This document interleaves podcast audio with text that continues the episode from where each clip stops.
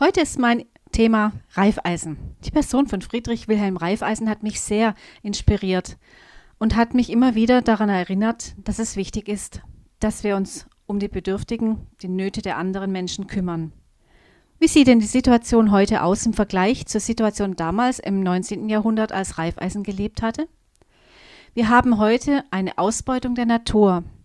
Wir sind abhängig von Großkonzernen, von Banken, von Steuerbehörden, der Justiz und erleben, dass eine Ungerechtigkeit, das heißt die Benachteiligung der ärmeren Bevölkerung und der ungebildeten Schichten immer mehr zunimmt und die Schere damit zwischen arm und reich immer mehr auseinanderklafft.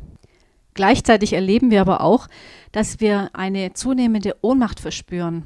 Zumindest geht es mir und vielen anderen so, die erleben, dass wir eigentlich an der Situation der Gesellschaft gar nicht viel ändern können. Wir sind eben nur ein kleines Rädchen im Getriebe. Und genau diese Einstellung stimmt nicht.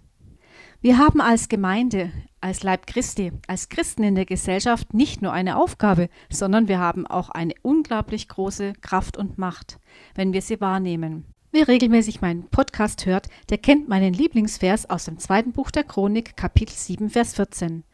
Wenn mein Volk, über dem mein Name ausgerufen worden ist, sich demütigt und betet und mein Angesicht sucht und umkehrt von seinen bösen Wegen, so will ich es vom Himmel her hören und die Sünden vergeben und ihr Land heilen. Ihr Lieben, wir haben einen starken Gott. Dieser genannte Vers ist nicht nur ein Versprechen, sondern es ist ein Auftrag. Und zwar der Auftrag, über unsere Tellerränder und Gemeinden hinweg zusammenzukommen und Gott gemeinsam zu suchen und seinen Willen für unser Leben, für unsere Gesellschaft und für unsere Umwelt. Und mit diesen Gedanken schicke ich euch in eine kleine musikalische Pause. Bis gleich.